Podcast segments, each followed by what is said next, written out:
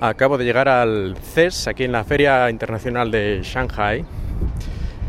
Y la verdad es que yo pensaba que habría poca gente y hay como unas 300.000 millones de personas, los cuales han taponado completamente la entrada principal, así que nos han mandado a la entrada secundaria, a la entrada, entrada de al lado, en el edificio número 3. Y a ver qué pasa, de momento todavía estoy fuera. Acabo de pasar por el centro de registro para que me dieran mi placa, bueno, mi placa, mi tarjeta, de estas que se colgan al cuello, y ya han empezado aquí los problemas, porque claro, aquí se supone que debería ser eh, periodista, y si eres extranjero se supone que eres un periodista que viene de fuera, o que trabajas ya en China, pero que has venido con tu visado de periodista, que es, digamos, especial, porque ya sabemos que China controla mucho todo lo que son los medios de comunicación y especialmente los medios extranjeros. Por lo tanto, se han vuelto un poco locos intentando entender que yo venía aquí como parte de la prensa, de media, pero al mismo tiempo no tenía un visado de periodista. Y les parecía esto como extraño, sospechoso. Han estado como suele ser en estos casos, y yo creo que me pasa cada vez, me pasó algo muy parecido la última vez en la conferencia de Microsoft aquí en Shanghai.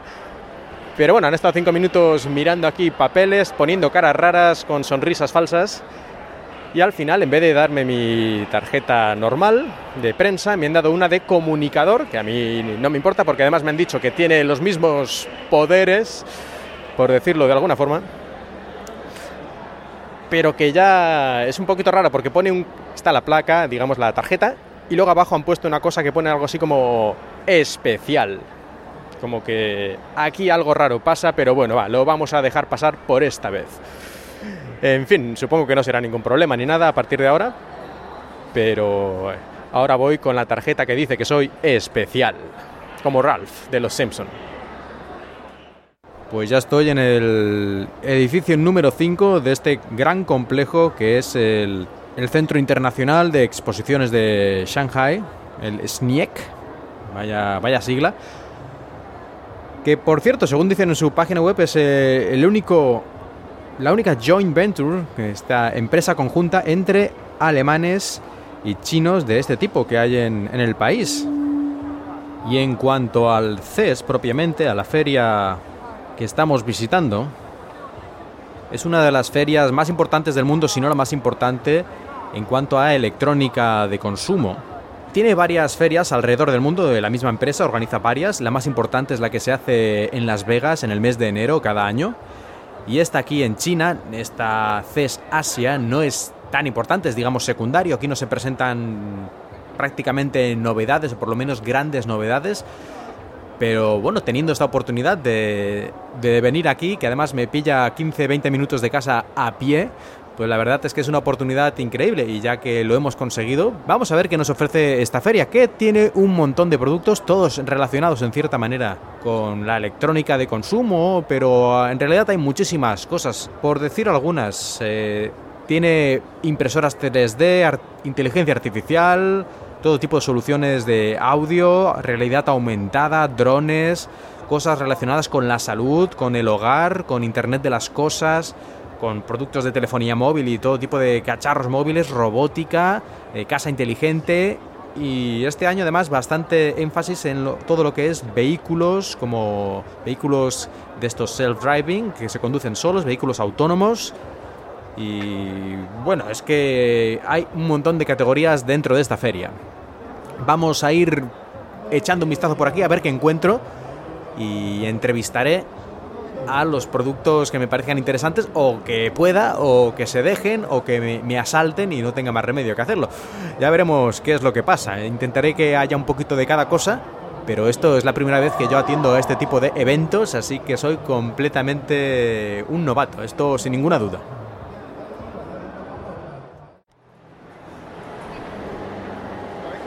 Estoy en el edificio 5, que es el que trata sobre todo sobre automoción y aparte de los típicos coches proyecto que nunca van a llegar a nada, he visto que hay bastante interés al parecer por la proyección de datos de la conducción en el parabrisas, lo que se llama un HUD, un HUD.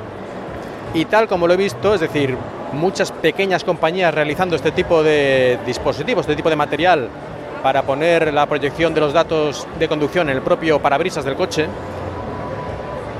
Parecería que esto se va a generalizar en los próximos tiempos, no lo sé, porque no es que sea una tecnología completamente novedosa, pero supongo que la parte nueva es que será a un precio mucho más reducido de lo que venía siendo hasta ahora. Si no, no sé por qué tantas pequeñas startups están desarrollando este tipo de tecnología.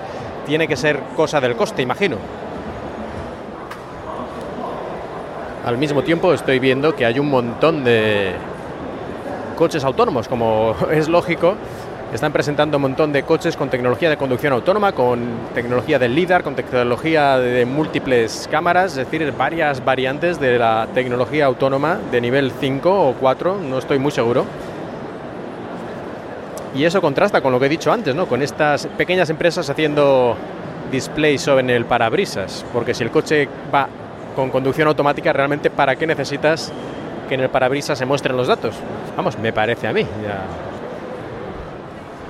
Por ejemplo, estoy viendo ahora mismo un prototipo, un concept car, de la empresa Byton, empresa que por otra parte jamás había oído escuchar. Yo no estoy mucho en el tema de los coches, pero yo creo que debe ser también una empresa de estas nuevas que se está subiendo al carro de los coches eléctricos y de la conducción autónoma. No sé si esto llegará a algún sitio, supongo que es una empresa también de origen chino. Aquí las empresas aparecen y desaparecen como las setas.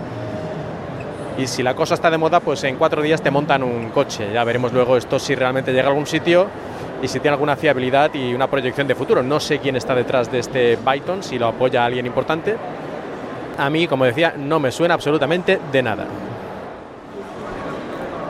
me resulta curioso ver que la mayoría de los vídeos promocionales que hacen estas empresas, no todos, pero bastantes de ellos, aparecen actores, digamos, occidentales. No sé si es porque lo quieren vender a, países, en países o a empresas occidentales, o si a los propios chinos les parece que así es como más internacional y por lo tanto mejor. No lo sé muy bien por qué es esto, pero siempre me resulta curioso. No es la primera vez que me doy cuenta y tampoco es que sea siempre así, pero tanto en moda como en tecnología se les da bastante bien a las empresas chinas poner actores occidentales.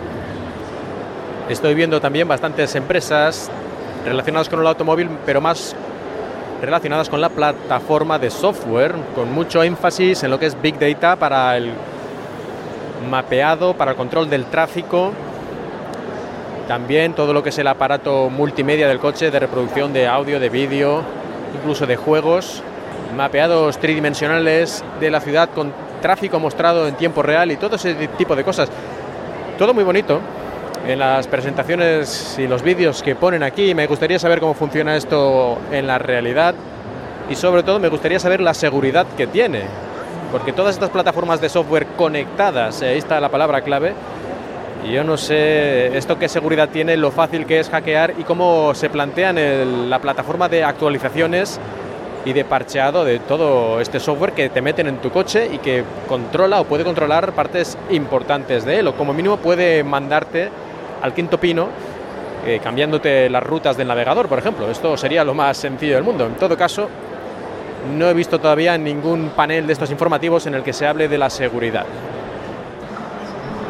Estoy en el stand de Baidu, la Google China, que también, qué casualidad, igual que Google, tiene sistemas de mapeado y también tiene coches autónomos. Qué casualidad. Bueno, la cuestión es que aquí sí he visto por primera vez un panel explicativo de lo que ellos llaman ciberseguridad, refiriéndose a sus coches de conducción autónoma. Lo más gracioso es que ellos mismos dicen que hicieron esta iniciativa de ciberseguridad hace dos meses, es decir, hasta hace dos meses parece ser que no se les había ocurrido que era algo primordial el tener en un coche autónomo que puede hacer cualquier cosa y matar a sus ocupantes una buena ciberseguridad. Es de abril de 2018. Todo caso, mejor... Bueno, tarde tampoco, ¿no? Porque no se venden estos productos, pero en fin, que está bien que se hayan puesto un poco las pilas después de los escándalos que han ocurrido en los últimos meses con los coches autónomos, no necesariamente por problemas de ciberseguridad, pero sí que se ha hablado muchas veces de este tipo de asuntos en coches incluso, digamos, que pensaríamos que apenas tienen tecnología, pero en realidad desde hace 20 años prácticamente todos los coches tienen un sistema interno al que se puede conectar directamente, eh, tiene un, bus de datos creo que desde el año 90 y tantos, en Estados Unidos al menos era obligatorio tener esta push de datos. Y claro, en un principio eso no tenía mucha seguridad porque ¿quién iba a hackear algo así? Y además tampoco estaba conectado a muchas cosas. Claro, luego los coches han ido teniendo cada vez más tecnología, todo está conectado dentro del vehículo y fuera, con conexión a Internet. Y ahí han venido los problemas, como muchas veces ha comentado, ha comentado Gibson en su podcast Security Now y en muchos otros lugares. Pero bien, parece que Baidu, al menos lo dice a las claras que están haciendo algo al respecto. No puedo decir lo mismo de otros fabricantes de vehículos autónomos que estoy viendo por aquí, que por lo menos no hacen mención a este asunto. Hello. You are a journalist? Yeah, I have my communicator. Is it, a radio or? Uh, it's a podcasting network. Ah, network. From Spain. Uh, and uh, um, what's your report? In, uh, in which language? English uh, or? Uh, Spanish. Ah, Spanish. Yeah. Uh, encantada. Encantado. Me llamo Evita. Ah. Hablo un poco de español. oh, wonderful. Very good. Muy bien. but, but you, English is fine too, yeah. so don't worry. Uh, okay. So, uh, we are, could you please under, explain a little bit what your company about? What are you doing? Uh-huh. What your product or main product? Okay. Uh, we are a level four autonomous driving startup. Yes. and we are founding from Silicon Valley, California. Mm-hmm. Our three founders uh, come from uh, Apple, Nvidia, Google, Tesla, and all of them are um, professor in uh, uh self-driving car. Mm-hmm. And uh, we uh, provide an, a solution to OEM and tier one and make other car um, can drive themselves and uh, our uh, future, uh, our features of our product is that um, our price is good. Oh. so your main advantage is the price. Yes. no, no, no, no, not only. Oh, not only, of course. I mean, but it's an important point. Yeah. Price is lower than other companies. Yes. Why it's lower? Because How do you achieve this lower price? You know, uh, all the self-driving uh, solutions are expensive because the lidar is very expensive. Yes, that's true. And uh, we use LiDARs made in China. Uh-huh. And uh, uh, all these LiDARs come from startups mm-hmm. of China. Yes. And they are very uh, much more cheaper than other uh, tier one and big companies. Mm-hmm. Yeah. What about reliability? It's very important in a self-driving car that the lidars will work all the time, mm-hmm. and you will not have any problem with them because that could compromise the safety of the vehicle. So it's cheaper, but it's also reliable. Mm-hmm. yeah, it's a very good question. Uh, all the people ask us uh, what's the difference between the big companies LiDAR and the traditional LiDAR and the, the startups LiDAR. On all these, uh, you know, the, uh, the applications and the, their, I don't know how to say, um, um, the, the quality, mm-hmm. all of them are good, mm-hmm. but the only difference is the uh, reliability reliable. Reliability. Reliability. Mm-hmm. Um, because all these lidars come from startups. All these startups are young, are young, mm. only like one year, two year. So we, we need to uh, test them yes. on road. Yeah. So so how many kilometers or how, how how much have you tried this technology on the field? Uh, we have our open road test uh, from last year, mm-hmm. more than half years up to now. And our car is running on California uh, since last uh, semester, uh, October, August. And uh, uh, this year, from the January, our car is running on Shenzhen, mm-hmm. China's urban street. Yes. And all these LiDARs are made in China. We are still testing on them, and if the reliability is good, we can use it for a long time. So I wonder, how many lidars do you need in one car? It's um, only one, or there's more than one. I see many things on the car. You can see a lot of solutions from other companies. Mm. All of them put one lidar on yes. it. It's a, a highlight lines lidar, yes. and it's very expensive. That's true. Uh, like um, hundred thousand dollars. Yeah, it can be. But we use that uh, like four sixteen lanes uh-huh. lidars and 132 in the middle. Yes. And this solution, you know, uh, the, the, the 16 ones like thousand dollars. Oh. And it makes much more cheaper than a traditional uh, solution. Mm. Not only because of price, but also, you know, if you just have one lidar. Yeah. If there are some stuff you know, uh, on it or Some uh, malfunction. yeah. Then you have other backup. Yeah, LiDAR. you don't you have- don't lose all the. Okay. Well, we already opened our um, early rider program, and uh, one time our lidar, uh, one of these five lidars, is broken. Was broken, and we uh, we uh, uh, oh, uh, close it, and our car can drive Can on the road Can like usual. stop safely. Yes. Okay. And uh, the final product using this technology will look like this. I mean, on the top of the car, some ugly thing. I mean, people is worried about the looks of the car too. So, how do you think will look like this, like, or will change over time? Because, I mean, you know, car is some kind of something to be proud of, something to show other people in some ways. Many people buy the car not because they really need maybe an expensive car. They just want people know they have a pretty nice car and this is not really that pretty so there is any way to solve or hide or improve the looks of the product And you know, like the the phone, it's the cell phone we used uh, a long time ago. It's like a, a very big and black guy and Yes, very yes. ugly. Uh, you can see that Waymo, Cruise, all these self-driving cars uh, look like this. Yeah, but it will not look like this always.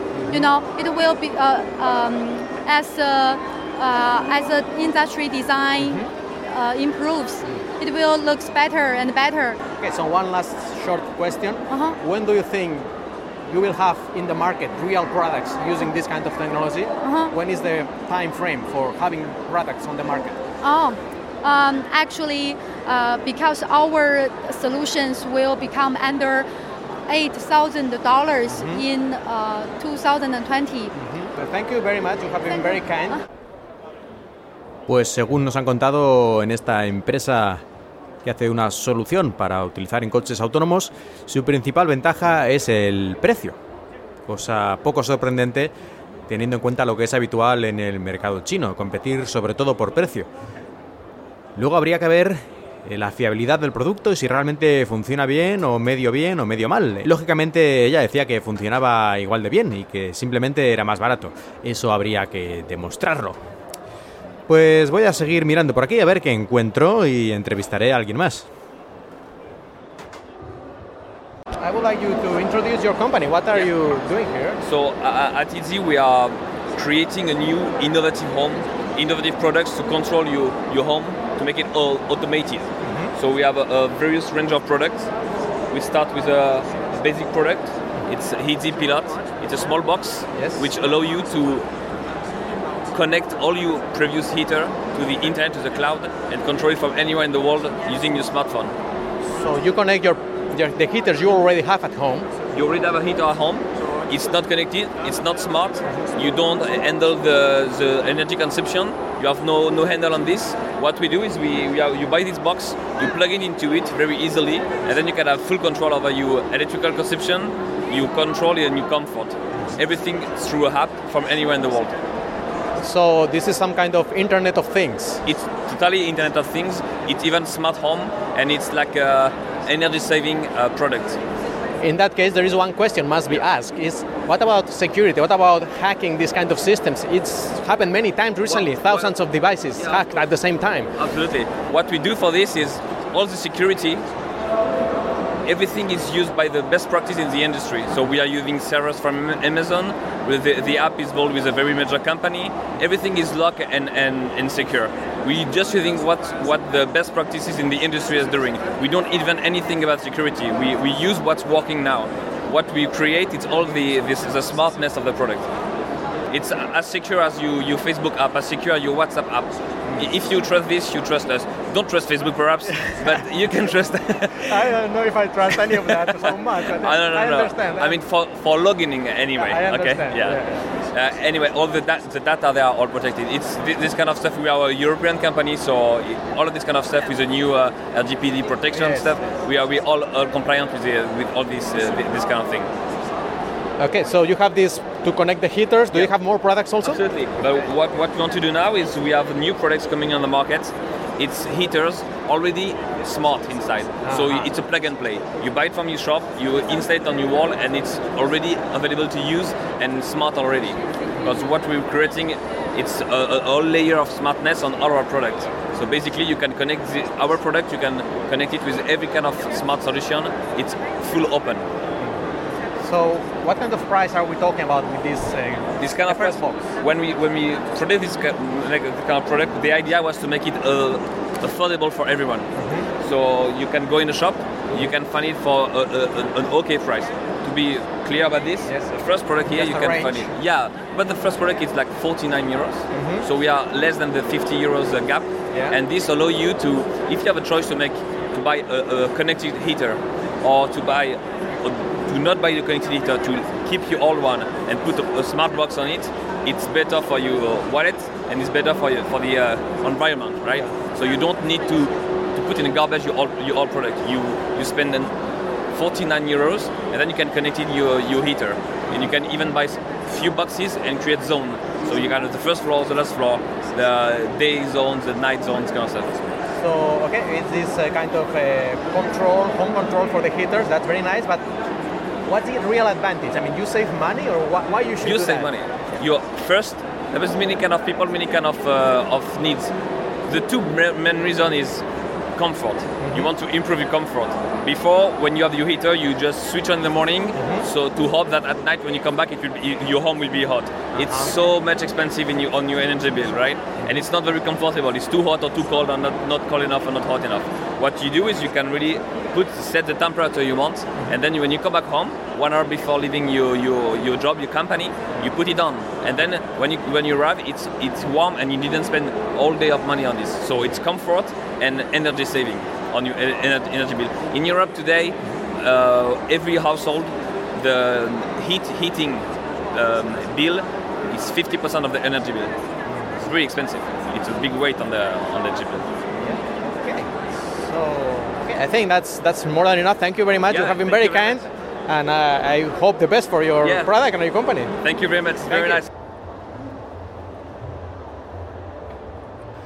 Pues hemos estado hablando con el representante de la empresa Hitzy, esta especie de dispositivo de Internet de las Cosas, de hogar inteligente para controlar los radiadores, los calefactores que tenemos en casa, los antiguos, los que tenemos ya desde siempre, pues convertirlos de esta manera con estas cajitas en inteligentes, poder programarlos, poder activarlos, desactivarlos desde el teléfono móvil y este tipo de cosas que finalmente, en teoría, nos pueden permitir ahorrar energía y no tener siempre los radiadores enchufados, sino por ejemplo enchufarlos un poco antes de llegar a casa. Bueno, es lo que ha ido explicando este hombre. Y por unos 50 euros ha dicho que a mí me, personalmente me parece un poquito caro porque si tienes, no sé, 4 o 5 radiadores en tu casa, enseguida te vas a 300 o 400 euros. Yo no acabo de estar muy convencido, pero cada uno verá. So may I interview you a little bit? You may. Yeah, wonderful. I feel bad about it. I'm sorry to make you suffer. Actually. I was looking at your yeah. poster and say, first time I read is like, we make shitty IP cams. Awesome. Yeah. Like, no, okay, it's the same sentence. Oh, I was- sentence. Yeah, so I know, IP, it's- we okay. made the cam awesome. Okay. I Okay, was so scared. Let's try this way. Yeah, yeah. Yeah. That's funny. No, it's actually it's fine. Yeah, maybe that's better now. Okay, I love so that everyone's like confused by it. probably. So what? Uh, this company? Where is it from? What are you doing? Can you so the explain? company's in the United Kingdom. I'm a U- American citizen, and everyone on the team is from other countries. Basically, we got frustrated with bad software by OEM and ODMs, started making it, lots of users, making money, trying to meet partners to make their apps to give them less cost and more revenue.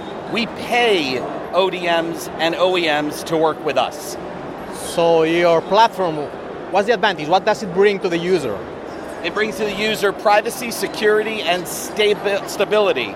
Most software packages in the market die after a year because iOS and Android change all the time.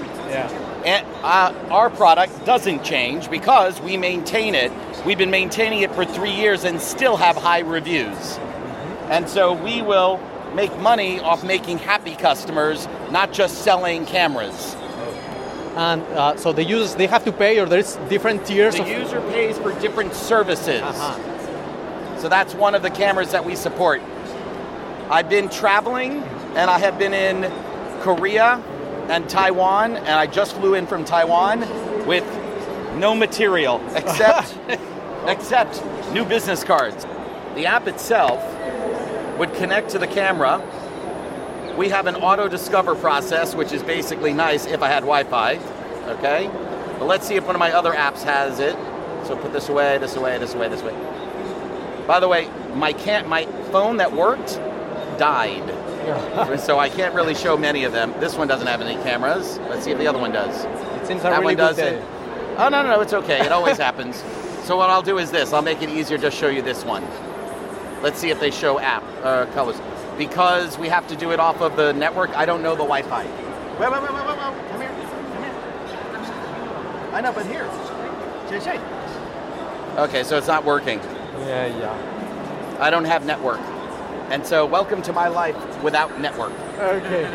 But it's much better when you're using it because our users are happier because we're not the brand. We support all brands, not just one. And because of that, they, they, they work with us. You said you will pay OEM, so what? Well, when OEMs and OD, well, it depends on the level. If you make a million cameras, we'll pay you. If you sell a million cameras and have a million downloads, that means 1% of your customers, 10,000, spending $60 a month, or sorry, $60 a year is 600,000 US. I'll pay you money, 20% to basically work with your camera. If you sell 2,000 cameras, you pay me. That's it. Very simple. I have a Chinese person coming too, my, my best friend. She's coming out too. Okay? As you can tell, I'm incredibly shy. Yeah. well, thank you very much. Very nice to meet you. And I'm really happy to see you are so optimistic. I have to be, because Yeah. uh, no, I don't care. It's the only way, no? There is no other way. So thank you very much. My pleasure, Mark. Hi, goodbye. Acabamos de hablar con el representante de Auler Technologies, una empresa que se dedica a hacer software para cámaras, cámaras IP, cámaras conectadas a Internet, pero no para su propia cámara web, sino para cualquier otro fabricante. Es decir, ellos se basan en hacer solo el software para cualquier cámara del mercado y así los fabricantes no se tienen que preocupar por crear el software, actualizarlo, mantenerlo seguro y todo eso. Y según sus propias declaraciones, los clientes están mucho más satisfechos con el software que proporciona Auler Technologies, esta empresa británica, que con el que suelen dar las pequeñas empresas que hacen webcams, que suelen ser softwares pues eh, bastante patéticos y que además al poco tiempo dejan de actualizarse. No me parece una mala idea, no sé cómo les irá el negocio teniendo en cuenta que el pobre hombre estaba sin material, lo había mandado por medio mundo y estaba un tanto desesperado, con sentido del humor bastante ya porque no le quedaba otra cosa, creo yo. Pero, en fin, un poco sorprendente. En todo caso, ha sido un placer hablar con él y bastante divertido. Estamos en la sección de domótica, de cosas relacionadas con el hogar. Vamos a ver que por aquí de momento he visto un montón de robots de estos que no sé muy bien para qué sirven, una especie de recepcionistas para dar información en museos, en tiendas. Yo personalmente no les veo una función realmente útil, pero vamos a ver si entrevistamos a alguno de los fabricantes de este tipo de robots, mayordomo por llamarlos de alguna forma, y a ver si nos pueden convencer, aunque yo lo veo complicado. Company is is established in 2006, and we produce the restaurant robots, reception robots, and the education robots. We have uh, about uh, we have exported our product to 22 countries and provided robots to over 2,000 customers worldwide. So, what can these robots actually do? What kind of is the main function?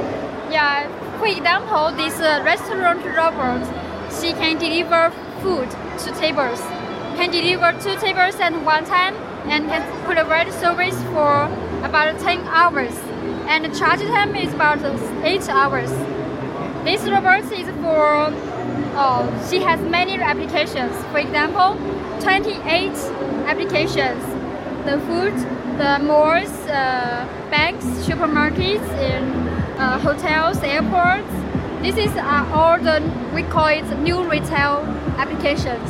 So, how does the robot interact with the customer? What kind of ability it has to communicate with the Yeah. customers? Uh, once the customer buy your product, can add contents and pictures, videos there, and so that the the robots have information there, and the, robots can chat with customers to provide information. For example, as if you use it in the bank, you will ask what the commercial products is, what the promo- uh, promotions. So the robots they can move by themselves. They have some navigation ability. Yeah, They follow the customers, or they go to meet them, or they just go around. How do they behave when they are in some place like the bank or a store? Uh, she she have navigation uh, function, and when the customer wants to go somewhere but they don't want where to go, she just ask her. She will get the road to the correct window or the place. Normally, when you go to a shop, many times you are just having a look. You don't want the, attendant annoy you. So can you tell the robot to go away? Like I'm just looking, go away. I don't want you to be bothering me. The- Can, can she she them? won't bother you. Uh-huh. Yeah, when you ask her to provide service, she will do it. Okay. Yeah, if you don't ask, she will stand still. I just was worried. Maybe the robot will follow you and what do you want? Do you want something? Do you want something? Do you want? No, it's not like No, that. not like that. Okay, yeah. wonderful. That's great. That's great to know.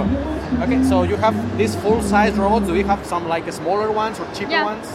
We have this one, small one. This is uh, usually for the educational, Mm-hmm. uh, for schools, uh, training centers because she's cute, and uh, kids, uh, children love her. Love her. So what kind of use have this robot in the school? What's the what can children learn from them or they help the Yeah, yeah, children? yeah. What kind of function? Uh, we, we can add some the textbook and the stories, songs in, inside the, the child can talk with the robot such as Hi Slow, could you please sing me a song or tell me a story? yeah, or just destroy Yeah. the robot. And you can dance. Of Yeah. course, you can dance. Okay, I, I'm just afraid about the safety of the robot Yeah. because the children, you know, chi- no, no, no, I'm not the children. The robot is in danger because Yeah. children they destroy everything. Yeah, yeah. so I'm yeah. afraid they will just kick the robot out of the Uh, stairs. Yeah. Uh, Can the robot protect itself from the children? from the children. I'm afraid they, you know, I, the children push them, yeah, like push downstairs, you know, just to for fun. okay, she can't. She will. But, but if there is uh, anyone or obstacles in front of her, she can stop and find another way to go. And this is camera. It's just a, it's also a monitor too. Means uh, the parents can uh, see the children activities through the monitors. Oh, so they have a camera, all of them, Yeah. and yeah. the camera is connected to the internet. Yes. So what about security? Security. What about hackers? What about people spying you through the robot's camera? That nowadays, nowadays that's very important topic. Of course, uh, our we the, we design the software and we will do some you know things to protect ourselves. Uh, just one last question. What about the price? Which kind of price are we talking about, more or less? How much? Yeah. How, how expensive is this robot? Uh, it's uh, for example, this is the small one, the cheap. It's also about six thousand US dollars, Hmm? and this one is, is for uh, eleven thousand. yeah, more or less. Okay. Yeah, So yours. I can provide five to eight years service. Thank you very much. You have Thank been very you. kind. You too. Good luck with the company. También parece que las impresoras 3D están a la orden del día. Hay un montón de stands con impresoras 3D de varias tecnologías, modelos y estilos, aunque sigue siendo algo más bien enfocado al público industrial o profesional, creo yo. Y es bastante lógico. No sé si algún día las impresoras 3D llegarán a las casas como han llegado las impresoras normales, las impresoras de documentos, pero de momento todavía sigue muy centrado en el mercado industrial, profesional y en algunos casos al educativo, pero todavía a precios realmente altos de miles, miles de dólares. Excepto algunas impresoras 3D muy sencillas que casi diría yo que son de juguete y no sé realmente si tienen mucha utilidad o no, aunque yo no estoy mucho en este tema de las impresoras 3D, tal vez me esté equivocando. Y en este lado del edificio hay una fila completa de empresas dedicadas a las criptomonedas, que no entiendo muy bien lo que hacen. Las eh, consignas, las propagandas que tienen puestas, la verdad es que dicen frases de estas que parece que dicen mucho, pero cuando lo piensas yo diría que no dicen nada. Pero lo que está claro es que sí que tiene cierto auge esto de las criptomonedas, porque desde aquí mismo veo cuatro o cinco stands dedicados en principio a las criptomonedas, al blockchain y a, la, y a invertir en este tipo de asuntos. Curioso cuanto menos, aunque yo no me acerco y parece que la gente tampoco se acerca mucho a preguntar. Por esta otra esquina lo que hay es un montón de empresas dedicadas a los robots de limpieza, los robots dedicados a limpiar el suelo, estas aspiradoras automatizadas. Veo por lo menos siete empresas, la mayoría de las cuales jamás había oído hablar de ellas. Y así en un vistazo por encima, yo diría que todos utilizan básicamente la misma tecnología, el mismo tipo de diseño y veo muy pocas diferencias entre ellos. Yo no sé muy bien cómo piensan competir las unas con las otras si es por precio o es simplemente por marketing más agresivo, pero aparentemente son muy, muy similares. Habrá algunos mejores que otros, pero no veo yo una gran variedad de diseños ni de estilos, sino más bien reciclaje del mismo diseño básico. Y ya creo que terminando esta parte del edificio, aquí están un montón de empresas relacionadas con inteligencia artificial, que bueno, está de moda en los últimos años, sin ninguna duda, y más que va a estar en el futuro y sobre todo lo que estoy viendo es reconocimiento facial, reconocimiento facial de multitudes, reconocimiento facial para acceso a edificios y reconocimiento facial en la conducción de vehículos para detectar, por ejemplo, dónde está mirando el conductor o si está atento o si se está durmiendo. Eh, en todo caso, a mí me preocupa un poquito, sobre todo la, el reconocimiento facial de multitudes en el que gente pasando por la calle detecta cada una de las caras y las va chequeando, las va comparando con una base de datos. En este ejemplo estaba la base de datos solo de los creadores del invento, ¿no? de los que trabajan en esta empresa, pero cada vez que paseaban por delante de la pantalla les detectaba casi instantáneamente y los marcaba como administrador. Esto me recuerda mucho a la serie de televisión eh, llamada person of interest, donde unas inteligencias artificiales, digamos, que están eh, controlándolo todo. Hello. Uh, first, could you please introduce your company a little bit? What kind of products range do you have?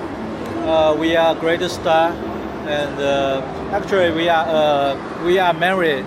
Basically, uh, our products were hand tools, and we were uh, world's fifth, five, the biggest company in the world uh, in hand tool, but we are now exp- our products to many other areas, some like uh, smart smart home products, camera, locks, and scale, and some others.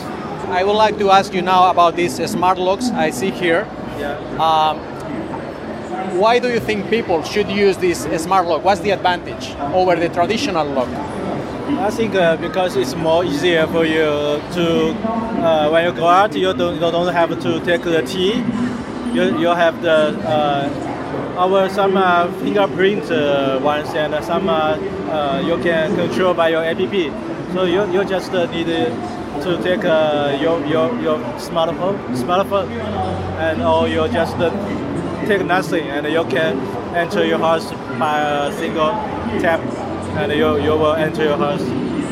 So some of these smart locks, you can enter your home with a fingerprint, yeah, fingerprint. with Bluetooth, yeah, Bluetooth, and also with the keypad. Keypad, yes. So it's three ways, well, three ways to enter the home. Yeah. That's not some kind of security concern because the, the, how to say the attack surface is bigger. You have three different ways you can try to open the house. Actually, they are more safer than the uh, tra uh, traditional ones because every, uh, for, for example, the fingerprint, the uh, how to say mistakes that makes the sensor. You mean? Yeah, the, the, the, percent is uh, much lower than by key. Yeah, and I understand that, but the problem is you also have the key in many of these products. So you have the key, and then other problems can happen with the Bluetooth, the fingerprint, and the keypad. we So, have uh, why so many options? Why four ways to enter the house? So four ways to attack the house. Maybe not four of them. We put them together. Maybe just two, or one or two, three, to combine. It depends on different marketing, different price, and uh, you know. And So uh, which kind of price are we talking about? How expensive is this? Uh, for, for example, this one maybe about uh, 80 US dollar, and for bigger fingerprint maybe around 100 or 120, around that, that area. And they need some kind of battery inside, I guess, to power it.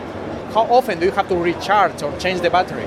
It's not a rechargeable uh, battery. It's uh, you can see here. Uh, Uh-huh. yeah, So like it's, this. it's a normal cell. It's normal battery, so you can yeah. just uh, rechange it very How easy. often do you have to do that in average? uh, let's say half a year. Uh, so what happened if suddenly the battery dies and you didn't notice, you didn't change it on time, then you have to use the key, We, no? we have a warning to if your the battery is low. We have it will send you a notification to your smartphone. Uh, smartphone. And uh, says that you you have to change the battery, and also there will be some uh, maybe turned out red, and uh, it will alarm also to tell you before you you came out. Okay. So- So one last question. Um, and also oh, okay. there are some uh, backup power power from outside. yeah from outside. You, That's not another attack surface. Couldn't you fry the, the, the machine with some electrical Yeah, charge in that yeah, place? Yeah, it's the last uh, step. Yeah, I know. Yeah. Actually, I, I would like to have one at home, but every time I think about it, I'm not so sure. I see many, many things. Many, many people think uh, your way, but I think uh, we passed the we have the products pass the certification and the test uh, BMHA. Yeah. That's uh, for locks, and we can uh, combine the, at least uh, level level two. Level two. That means more secure than normal uh, locks. Thank you very much uh, for introducing your product. And I'm sorry for my uh, little tough questions, maybe. It's okay. It's okay. I think But it's pe- people want to know. questions, Yeah. okay. Thank you very much. Thank you. Thank you. Acabamos de entrevistar a un representante de la empresa Great Star, o más concretamente Hangzhou Great Star Industrial Corporation, que se dedican sobre todo a hacer todo tipo de herramientas. De hecho, dicen ellos que son la empresa más grande de hacer herramientas de toda Asia.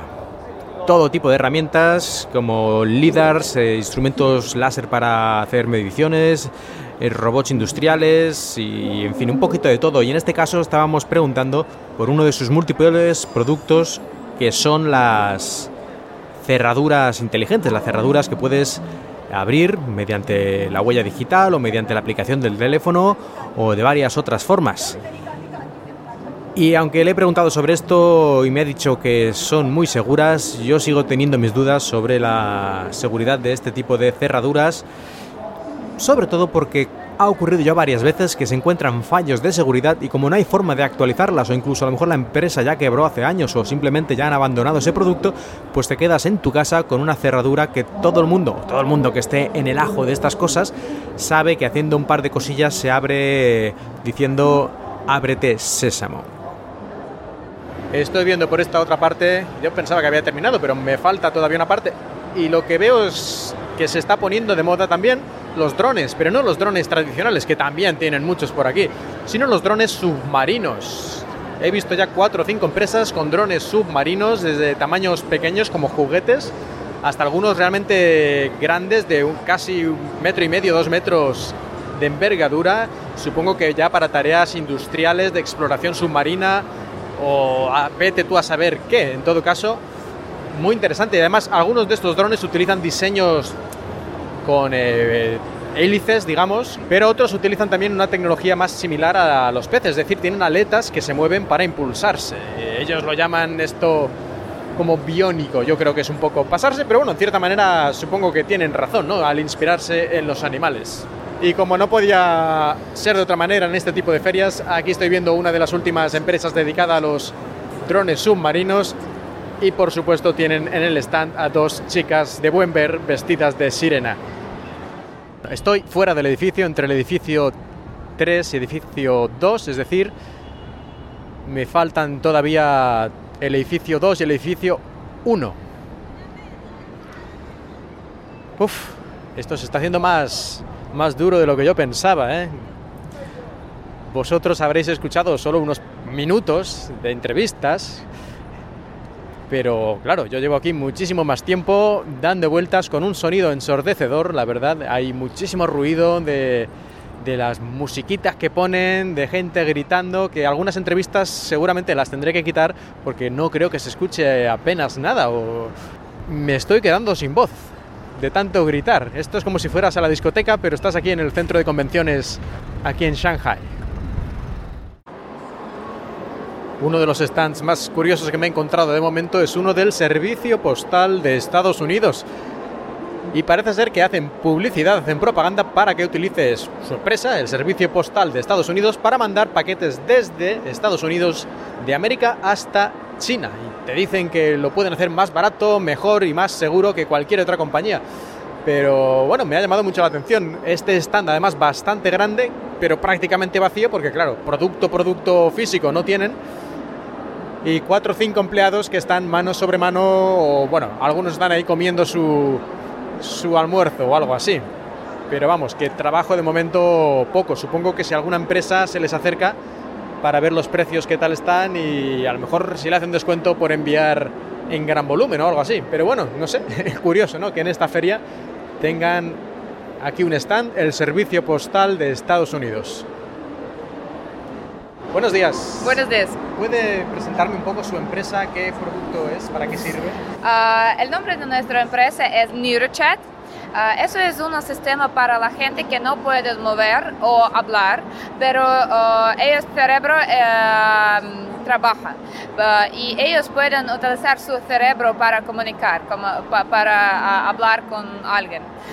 ese sistema trabaja con todos sitios de comunicación como Facebook y otros, con algunos, con, WhatsApp, con todos los sistemas para comunicación. ¿sí? ¿Cómo se trabaja? Hay dos partes. Uh, esta parte es hardware, uh, parte sí es uh, Neuro Headset. Entonces, en la cabeza tenemos este sensor neuronal. Sí, hay este, en la cabeza tenemos este sistema con electrodos, ¿sí? Este, este parte, con, este sistema podemos detectar reacción de cerebro. La segunda parte es software.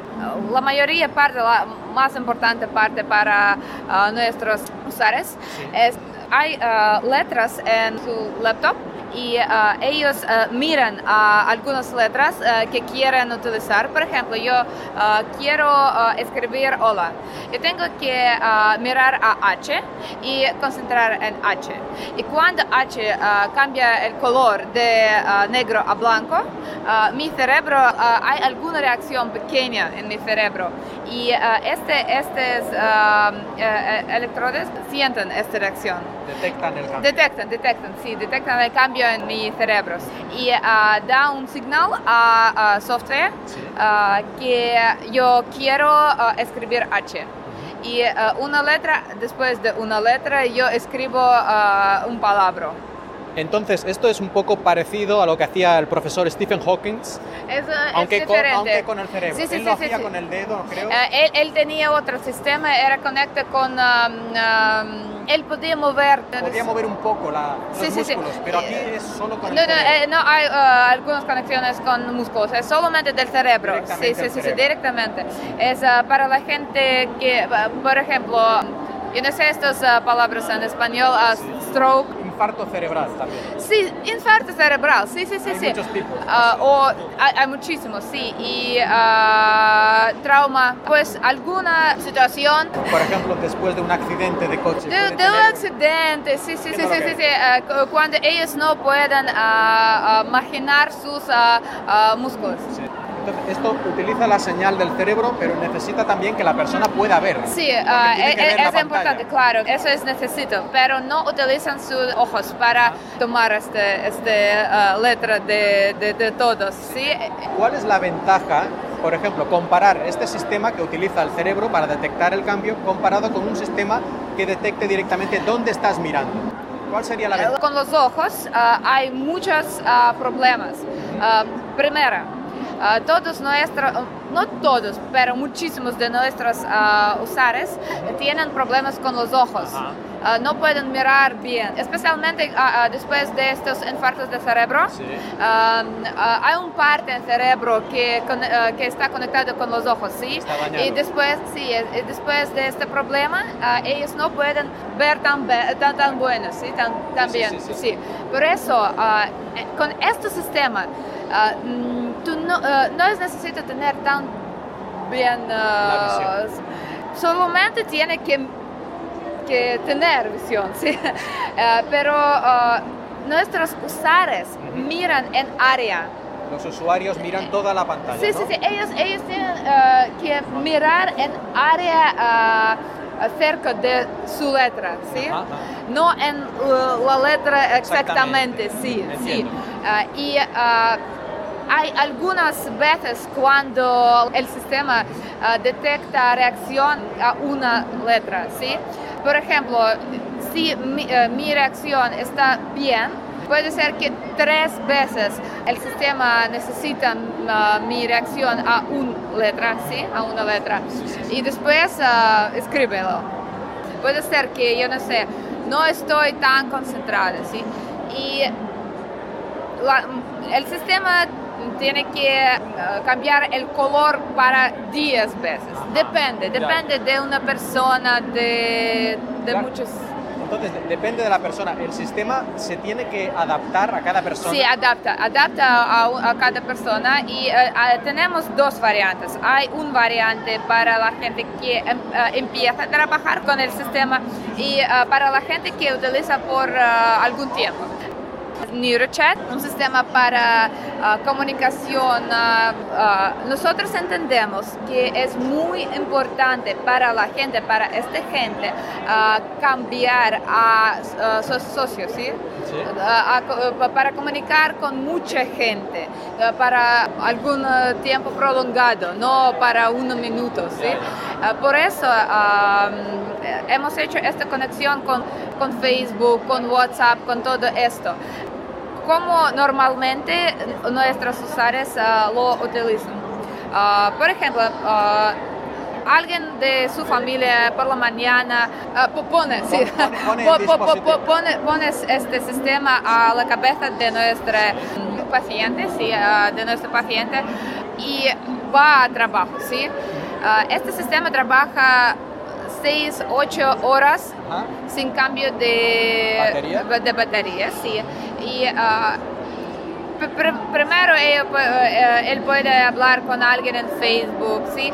Después él puede leer uh, noticias como hay algunas noticias. Um, una parte especial para uh, leer noticias de uh, temas diferentes. Uh, es lo mismo como Google News. Uh, pero ellos no pueden utilizar Google News porque no pueden manejar uh, esto, ¿sí? Uh, en, en, el ratón. Sí, sí, sí. Por eso hay todas estas cosas que tenemos en Internet, ellos tienen en MiraChat. y con esto ellos cambian un tipo de su vida, decidir por, por sus mismos. ¿Cuál es el coste de este producto? ¿Cuánto dinero estamos hablando más o menos? Uh, ok, uh, vale. En uh, Rusia tenemos ya 40 pacientes que lo utilizan y vamos a tener 400 más dentro de esos tres meses y eso sin pago. eso es una prueba. Sí, sí, sí. Uh, pero eso es solamente en ruso, como nuestro gobierno uh, han dado dinero. bueno, está bien, está bien. Sí, y para um, comprar, nosotros pensamos que vamos a venderlo para 3.000 euros. 3.000 euros cada dispositivo. Sí.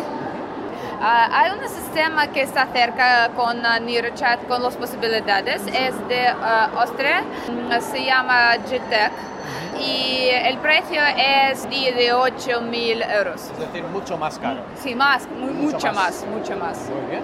GTEC es solamente para los hospitales. Nuestro sistema es más para los uh, casas, las Pu- casas. Puede usarse en casa. Sí, Bueno, sí, sí. El que tenga 4.000 euros, claro. Pero sí, se puede, pero es posible. Sí, sí, sí. De acuerdo, bien, me, me parece un invento muy, muy necesario, muy útil, que puede ayudar a mucha gente. Así que, Gracias. en fin, muchas gracias a ti por la entrevista. Además, hablas un español muy bueno. ¿eh? Ah, gracias. ¿Dónde aprendiste? ¿En Moscú? ¿En Moscú? ¿En la yo universidad tengo. o, eh, eh, en eh, la escuela de idiomas o por No, no, no, no, no, yo tengo una- un maestro de, de español, él es de Ecuador. Bueno, pues muchas gracias.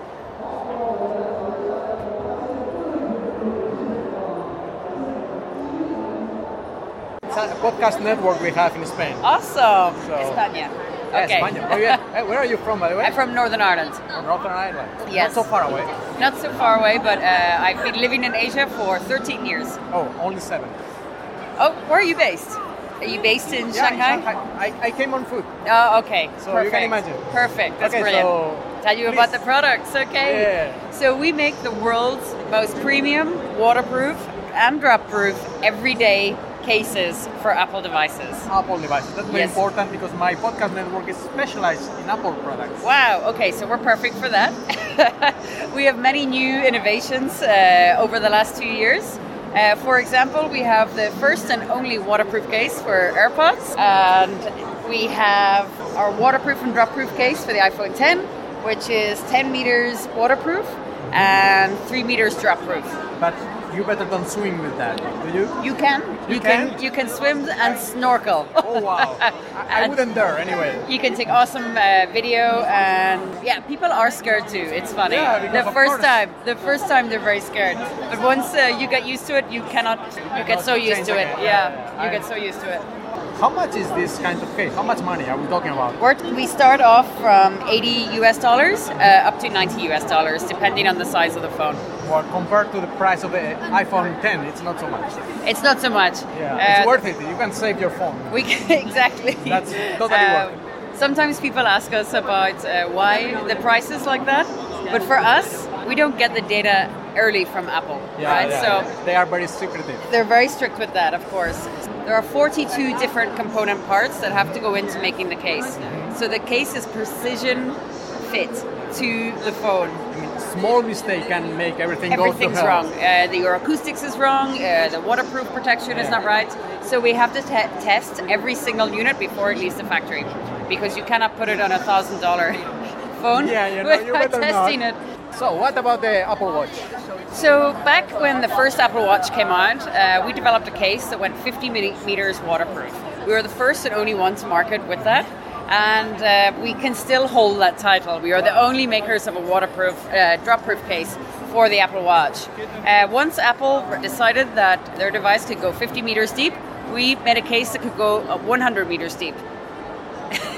That's nice. I'm not sure how many people will use that way. Exactly, but- I know. It's more, uh, it's more for comfort. It's more the, in the knowledge that if something bad happened, you're still protected.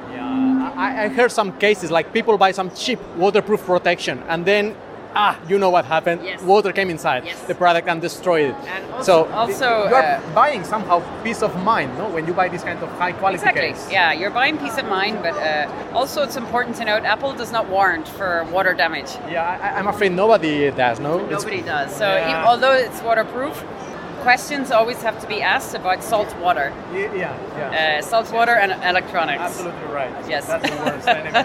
so where can i i mean you can buy this everywhere in amazon or any kind of Absolutely, We're in Amazon Spain. amazon spain is there? Yes, so yes. wonderful. so what's the name again We are Catalyst, catalyst Catalyst Case. okay catalyst case so very nice thank you very much You're very welcome. Pues muy interesante todo lo de estas fundas de protección para el iPhone y para el Apple Watch.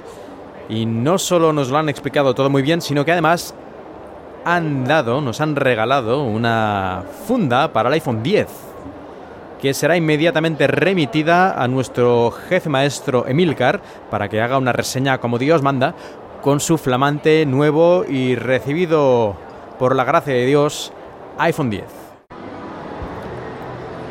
Estoy ahora en el stand de una empresa que hace un producto muy similar a lo que sería el Microsoft HoloLens, pero a un precio muy inferior, según me han dicho, alrededor de los 700, 800 euros. Supongo que tienen varios modelos, pero en todo caso muy inferior a los 3.000 dólares que en principio cuesta un HoloLens.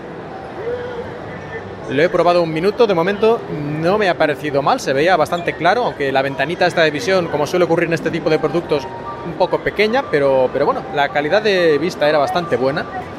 Y ahora voy a ver si hago una demo más extensa y le pillo más el tranquillo a la cosa.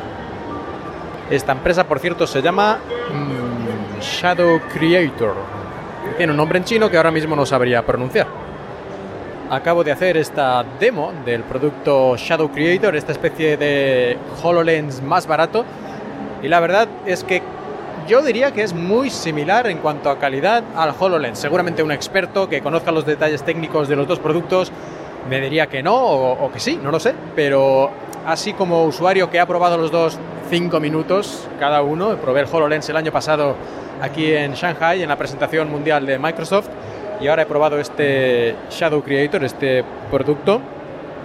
Yo diría que son básicamente iguales, o por lo menos lo bastante parecidos. Creo que el HoloLens tenía un seguimiento de la posición mejor, pero claro, probado esto en unos pocos minutos, me resulta muy complicado decir si esto es realmente así o no, pero me ha dado esa impresión, aunque al mismo tiempo también parecía que la imagen se veía un poco más clara aunque hay que recordar que en aquella ocasión con el HoloLens tuve un pequeño problemita para ponerme el HoloLens en la posición correcta y no estoy seguro de que acabé poniéndomelo de la manera mejor, así que a lo mejor era un poco culpa mía también. En todo caso, teniendo en cuenta que este producto aparentemente es unas tres o cuatro veces más barato, me parece una plataforma bastante, bastante válida. De todas formas, sigue teniendo los mismos problemas, como por ejemplo el campo de visión relativamente pequeño, que hace que veas las cosas como a través de una especie de ventanita. Yo creo que todavía falta para que esto llegue al público general, para las empresas con casos de uso muy concretos, si les funciona, les funciona y les funcionará para eso y perfecto, pero para un uso más generalista aún le falta bastante a la tecnología por evolucionar. Y supongo que Microsoft seguirá empujando con la nueva generación de HoloLens que esperemos que saque el año que viene y después tendremos a rebufo todos estos productos hechos en China un año o unos meses después, que serán relativamente similares, pero mucho más baratos, como suele ser la táctica y la técnica y la tónica habitual en estos casos. Pues creo yo que con este trasunto de HoloLens vamos a terminar este paseo por el CES de China Acabo de salir después de estar aquí desde las 9 hasta las 5 de la tarde, desde las 9 de la mañana hasta las 5 de la tarde aquí dando vueltas por los cinco pabellones del CES aquí en Shanghai. Una experiencia inolvidable, una experiencia ciertamente cansada. Yo estoy hecho polvo. Llevo todo el rato caminando, hablando con gente y acosado por un montón de ruidos, de imágenes parpadeantes y de todo. La verdad es que es muy cansado. Yo siempre había oído a los periodistas que se dedican a estas cosas, a cubrir eventos como puede ser el CES en Estados Unidos, el E3 y todo este tipo de cosas, que es una cosa muy cansada y que acaban realmente reventados. Y yo les doy la razón porque yo no tenía ningún deber que hacer, ¿no? No algo que luego el jefe me exigiera, dónde está la entrevista con tal persona o dónde está el artículo sobre tal tema, ¿no? Yo aquí vengo completamente por libre y por lo tanto no tenía ese estrés, ¿no? De que me falta por hacer esta tarea o esta otra. E incluso así estoy bastante, bastante cansado. Así que me puedo creer perfectamente todo lo que suelen contar los periodistas especializados en estos temas cuando van a las ferias. Y yo creo que ya lo único que me queda decir es que yo soy Mark Milian hablando para Emilcar FM desde Shanghai.